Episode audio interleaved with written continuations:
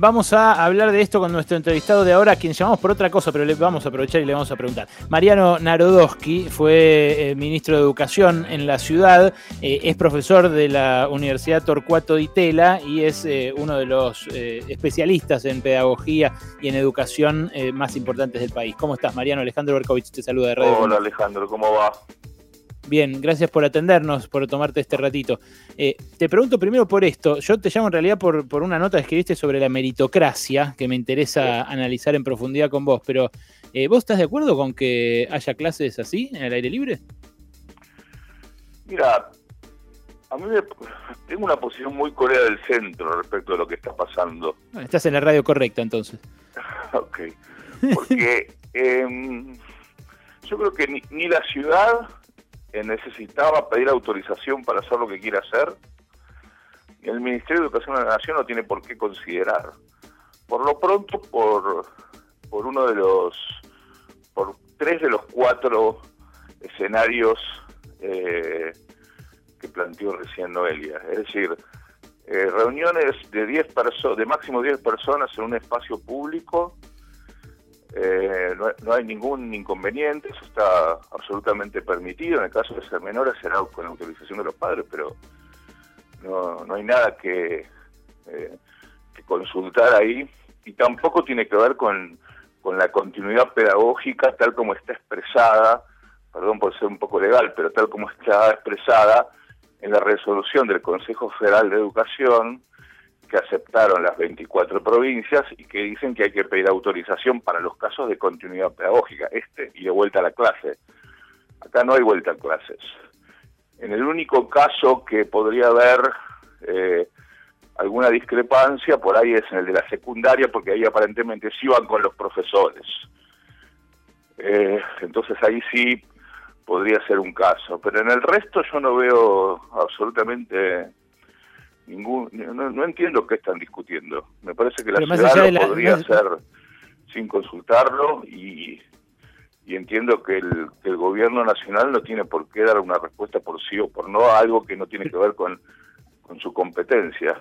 Pero más allá de la cuestión burocrática o de los roles o de las o de las potestades en este caso, eh, ¿vos qué pensás? Porque hay yo eh, qué sé yo, lo pienso y hay un montón de argumentos que me salen para para eh, pensar que eh, sí que es urgente volver eh, de algún modo a reconectar a esos pibitos que perdieron conexión. Pero después me pongo a pensar también, ¿y dónde van a ir al baño?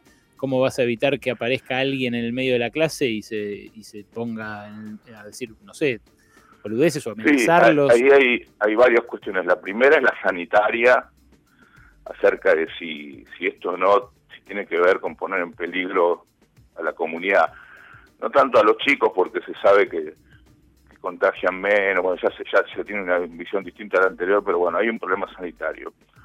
Eh, después hay un problema logístico que tiene que ver con lo que vos señalás. Después hay un problema de inseguridad que también tiene que ver con lo que vos señalás. Es decir, que en nuestras megalópolis latinoamericanas es muy difícil hacer lo que se hace en las ciudades de Suecia o de Dinamarca, eh, que son mucho más chicas, donde no hay pobres, donde no hay inseguridad, donde eh, los espacios verdes son mucho más amplios y mucho más seguros, donde las plazas en general están pensadas para los chicos, eh, no como en la Argentina que las plazas tienen le dan, le dan cada vez más espacio a esos, a esos, esos aparatos para hacer ejercicio de musculación que a los juegos para los chicos. Así que efectivamente yo comparto los temores. También es cierto que tiendo siempre a, pensar en la buena fe de los gobernantes eh, y entiendo que habrán pensado en alguna solución para eso.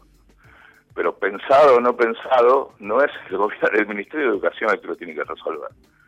Eh, la, educación en mm. este caso no, no, no tiene mucho que ver. Entonces, después hay un tercer elemento, además de estos dos que estamos conversando, que si pedagógicamente tiene algún sentido hacer esto. Bueno, ahí, ahí es donde uno piensa, bueno, por lo menos que los chicos salgan, por lo menos que estén en contacto con otros chicos. Eso es positivo, pero también es bastante escaso para la situación en la que estamos atravesando. Entonces acá en un, en un momento en donde no hay respuestas óptimas y todos son segundo, tercero o cuarto mejor o cuarto peor en muchos casos. Me parece que lo que hay que hacer es ir pasito a pasito y evaluando, eh, generar mm. consensos para cada pequeño paso y a partir de eso ir evaluando y darse cuenta que por ahí diste un paso en falso y tenés que volver atrás. Pasa que eso no va muy, muy bien, no, no marida muy bien con nuestra idea un poco más viril de que no nos podemos equivocar en nada. Entonces eso es complicado porque en la política argentina cada paso atrás se ve como una derrota. Entonces también es entiendo cierto, que la lógica de la política transite en ese sentido. Sí, quizás en la pandemia se puede hacer un paraguas eh, de comprensión y evitar esa, esas masculinidades inseguras, ¿no? Eh, es cierto, es cierto que lo que decís, porque eh, así se analiza desde el periodismo, así se analiza también desde la oposición y el oficialismo, en todo eso, pero eh, qué sé yo. Eh, te quiero preguntar también, Alejandro Wall, mi compañero, sobre esto, antes de irnos al tema de la meritocracia. Mariano, ¿cómo estás? Buenas tardes. sobre esto, sobre esta cuestión que, planteabas, eh, nosotros hemos visto este año cómo, bueno, muchos docentes tuvieron que amoldarse a las clases online, a, tratar de, transmitir contenidos en ese marco. fue muy difícil, han trabajado mucho y fue muy difícil para este, docentes, para los niños y las niñas, para las familias y demás ¿Cómo imaginás eh, esto? Porque ahora ya estamos terminando el año, pero digo, ¿cómo imaginás esto para 2021? ¿Crees que este 2020, este ciclo lectivo, va a tener que reacomodarse de alguna manera? ¿O es un año que ya está? Que ya lo que se pudo dar y lo que se dio ya está. Eh, muy difícil responderlo, hmm. porque no sabemos cuánto tiempo más va a durar esto. Y cuanto más dure, eh, más eh, uno piensa que las cosas van a ser, eh, como decías al final, se perdió y ya está. O, lo que se ganó, se ganó y ya está. Eh, entonces es muy difícil responderlo. Yo te diría que lo que planteó el gobierno nacional, y en este caso también con el apoyo de todas las jurisdicciones, me parece lo más razonable, que es hacer un, un ciclo electivo 2021 como si fuera una sola cosa, y tratar de que las escuelas puedan ir amoldando eh, el año que viene a las necesidades de los chicos. Claro, es muy fácil decirlo, pero es un lío hacer eso. Primero porque los docentes argentinos no estamos acostumbrados a eso que se llama multigrado. Eh, nosotros tenemos una concepción de la organización escolar muy rígida, donde cada grado es cada cosa y pasan todos juntos, bueno, como ya sabemos cómo es la escuela nuestra. Entonces es muy difícil poder amoldarse a eso. Y además te sumo un otro, otro elemento, que es que tenemos un número muy importante de alumnos, de chicos, eh, desconectados y abandonados por la educación. Desconectados no solamente porque no tienen conexión, que además no la tienen, porque no tienen dispositivos que además no lo tienen, sino también porque son parte de hogares en donde no hay ambientes amplios, lugares tranquilos para estudiar, eh, papá y mamá eh, no, no terminaron la, la escuela secundaria, por ahí ni siquiera la primaria, entonces es mucho más difícil acompañar a sus hijos. Ese, ese último escenario va a ser el más duro de todo, porque ahí vamos a haber pasado más de un año con chicos efectivamente abandonados y va a ser muy difícil que muchos de ellos realmente vuelvan a la escuela, va a haber que ir a buscarlos y una vez que estén en la escuela tener una pedagogía focalizada en los déficits que se van presentando. Así que es un desafío muy muy complicado. Bueno, ahí, ahí hay algo increíble también de la, de la discusión, que es que por, por, quiénes son los protagonistas y por cómo se da el, debate, en el tono en el que se da el debate, le prestamos mucha atención a estos supuestos 6.500 chicos porteños, que tampoco sabemos si son exactamente 6.500, eh, y no al millón que hay en la misma circunstancia en el conurbano bonaerense, ¿no? Millón por lo menos de pibes que no tienen eh, conexión o que no tienen dispositivos o que no pudieron seguir las clases online de, de manera remota.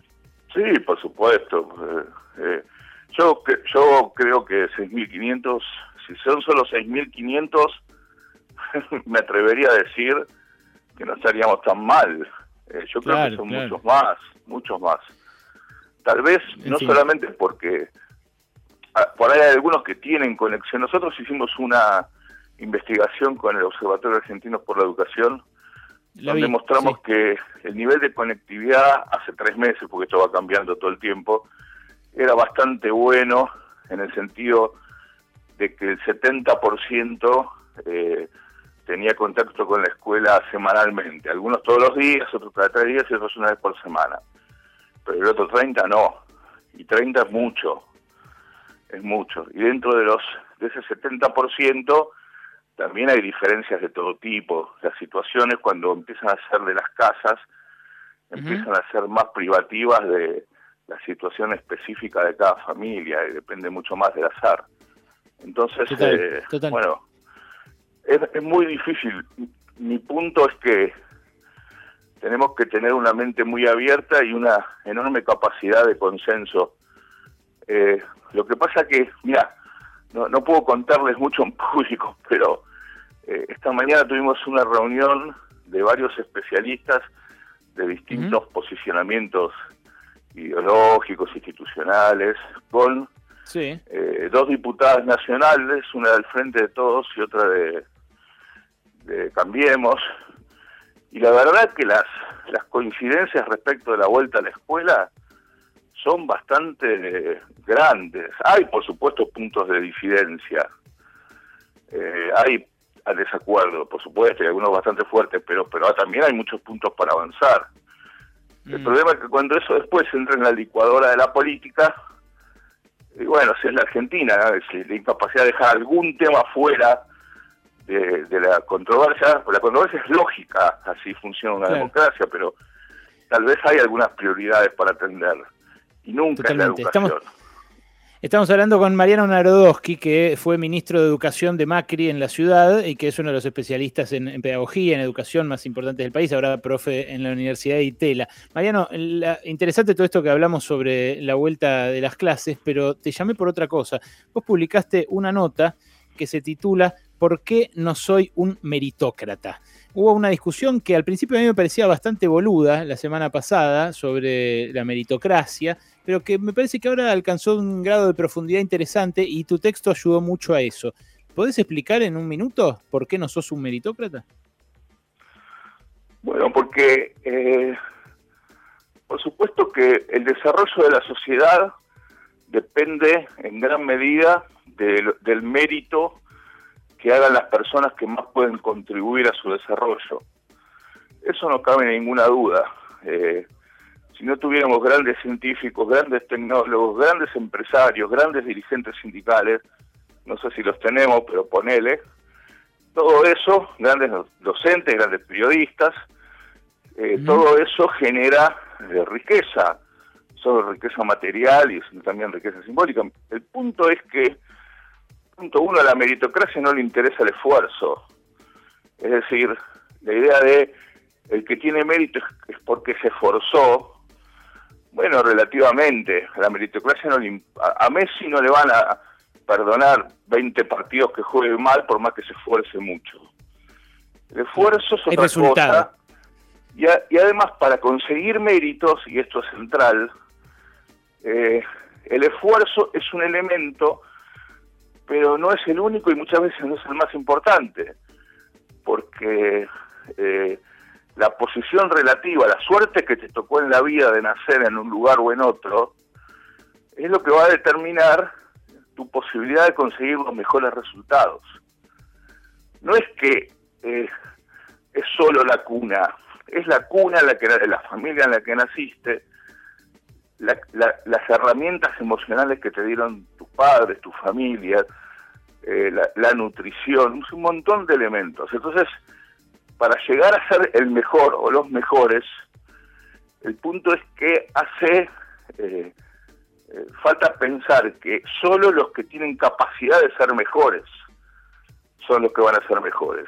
Y esos son los que en la lotería de la vida les tocó, o por ejemplo a nosotros, nos tocó la suerte de crecer en los hogares eh, en los que crecimos. Por supuesto siempre hay algún fuera de serie, algún outlier, eh, algún Maradona, pero, por ejemplo en el en, la Argentina ni en la ciencia ni en la cultura, eh, ni en las empresas, y yo te diría que ni en la política, lamentablemente, hay mucha gente que provenga de los sectores sociales más rezagados. Hay más que antes, pero todavía hay un largo camino por recorrer. Entonces, para ser el mejor, tenés que estar en posición de ser el mejor. Ser el mejor sirve, por supuesto. Eh, sin los mejores, sin la mejor capacidad de producir riqueza, terminamos en un proceso de decrecimiento espiritual, cultural y económico. Pero el punto es que no, no podemos avanzar si no es pensando en, una idea de equidad. Es decir, de aquellos que no tuvieron la suerte de nacer en hogares como los que nacimos nosotros, poder redistribuir algo de la riqueza del Estado para poder compensar esas diferencias. Y eso no solamente por un tema moral, que por supuesto que lo es, sino por un tema económico necesario para el desarrollo de una sociedad capitalista competitiva. Y es que los de, los de arriba no se nos achanchen, cosa que sí pasa en la Argentina. Si los de arriba saben que los de abajo vienen progresando fuerte y mejorando, van a pensar, van a darse cuenta que sus lugares se pueden perder. Y entonces va, va, a ser un círculo virtuoso. El problema es que nuestra sociedad es rentista, es patrimonialista, y los de arriba se cierran, no cerramos, ¿no? Para que, los que están en las peores posiciones no puedan progresar. Esto lo entiendo perfectamente. Ahora, ¿por qué eh, vos sostenés que eh, la meritocracia como idea es enemiga de esa, de esa equidad o de, esa igualdad de oportunidades, que en general se pone en esos términos, ¿no? Después quiero preguntarte sobre la diferencia entre igualdad de oportunidades e igualdad de resultados, que también suele ser motivo de grandes debates. Pero ¿por qué decís que la meritocracia soslaya esto? Porque a la meritocracia no le importa el, esfuerzo. Eh, si yo contrato a alguien porque es el mejor, eh, tiene que hacerlo con el esfuerzo que tienen que hacerlo. Y si le cuesta menos esfuerzo, por lo tanto va a ser más eficiente y más meritorio. Eh, la, idea de mérito no está asociada al esfuerzo. Ese es el problema que los defensores de la meritocracia nos quieren hacer creer que atrás del mérito está el esfuerzo. Por supuesto que sí, hay esfuerzo, pero al mérito no le importa el esfuerzo, le importa el resultado. Y a veces a ese resultado no se llega por esfuerzo. Se llega, a ver, si vos sos el hijo del dueño de una gran ferretería, vas a tener más chances que yo, que soy el hijo de un desocupado, ponele, de ser el dueño de una gran ferretería. Bueno, no se ningún esfuerzo. Y eso no quiere decir que vos seas deshonesto, ladrón, mal tipo. No, simplemente heredaste, porque tu país tiene un sistema de herencia que permite mantener la línea sanguínea de la propiedad, heredaste la ferretería. bueno, ahí está la gran contradicción. la gran contradicción de que, de que el dueño. Perdón, ahí está, ahí está la gran contradicción que en estos últimos años apareció de tanta gente heredera que pregonaba meritocracia habiendo heredado, ¿no es cierto? Sí, sí, eso es tremendo, pero todos somos herederos. Este es el punto. Yo, eh, eh, como pongo en el artículo, a mí que tan mal no me fue en la vida, quiero decir que tengo reconocimiento salarial o económico y simbólico, eh, también lo es porque tuve buenas condiciones, aunque mis viejos no eran gente de guita, pero esa idea judía de estudiar, estudiar, estudiar, era un ambiente pro eh, progreso, que muchos no lo, no, lo, tuvieron. Entonces decís, bueno, yo me esforcé, Sí, claro que me yo me rompí el culo, sin ninguna mm. duda, pero también porque tuve las condiciones de mi familia, de mi entorno social, de la escuela a la que fui, o, a las que fui, para que eso pudiera suceder. Entonces todos, somos herederos de alguna manera de algo, para bien o para mal. El punto es cuando eh, se, se escamotea el concepto de mérito, que está muy bien, repito, porque es la única forma de avanzar, con el esfuerzo. Eh, para el mérito hace falta esfuerzo. Y en una sociedad ideal sería perfecto que solo con esfuerzo lleguen los mejores. Pero no es así, no es así. la posición de nacimiento, la posición cultural, es lo que va a determinar buena parte del destino de los que tenemos. Vos me dirás, bueno, pero yo conozco el hijo del ferretero que heredó la ferretería y la fundió en dos meses, correcto. Sí, sí, también, porque no tuvo talento, porque no se formó, porque no se esforzó, etcétera. Pero, pero si la, si la hubiera gestionado bien, porque se hubiera formado, eh, eso no eh, implicaría desechar la idea de que él es propietario de una gran ferretería sin haber tenido ningún mérito para tenerla. No sé si se entiende, salvo heredar. Se entiende. Lo que eh, queda como corolario de eso, en todo caso, es cuál debe ser el rol del Estado o qué hace la sociedad para evitar que se profundice el sálvese quien pueda. Lo que vos decís es que tiene que dar condiciones de equidad lo, mejores posibles para los pobres, para los que, no suelen tener oportunidad. Y ahí te cuelo esa última pregunta para que, porque ya se nos fue el, cuerno el tiempo de la entrevista, pero eh, es esa última pregunta sobre la diferencia entre eh, igualdad e igualdad de oportunidades. En general, los que son enemigos del Estado, eh, o de sus servicios públicos o las intervenciones sobre el patrimonio de ricos y pobres, lo que dicen es lo que hay que hacer es igualdad de oportunidades. ¿Alcanza con eso? Bueno, la igualdad jurídica ya la tenemos, somos iguales ante la ley. Digo, me parece que muchas veces nos metemos en temas de palabra. Eh, yo mm. entiendo a lo que te referís, pero, pero no sé si es útil eh, mezclarnos con palabras, con, con, con, conceptos. El punto es este. Eh, el chico que nace en la villa no hizo nada malo o bueno para nacer en la villa es lo que le tocó. El padre de ese chico, alguien podrá decir, bueno, pero ese no tomó las, las eh, decisiones equivocadas, no tomó las decisiones acertadas, por eso terminó ahí. Cayó en la villa, digamos. Bueno, ese punto yo no estoy de acuerdo, pero creo que hasta un libertario me daría la razón, y eso lo pongo en la nota, de que los chicos no tienen la culpa.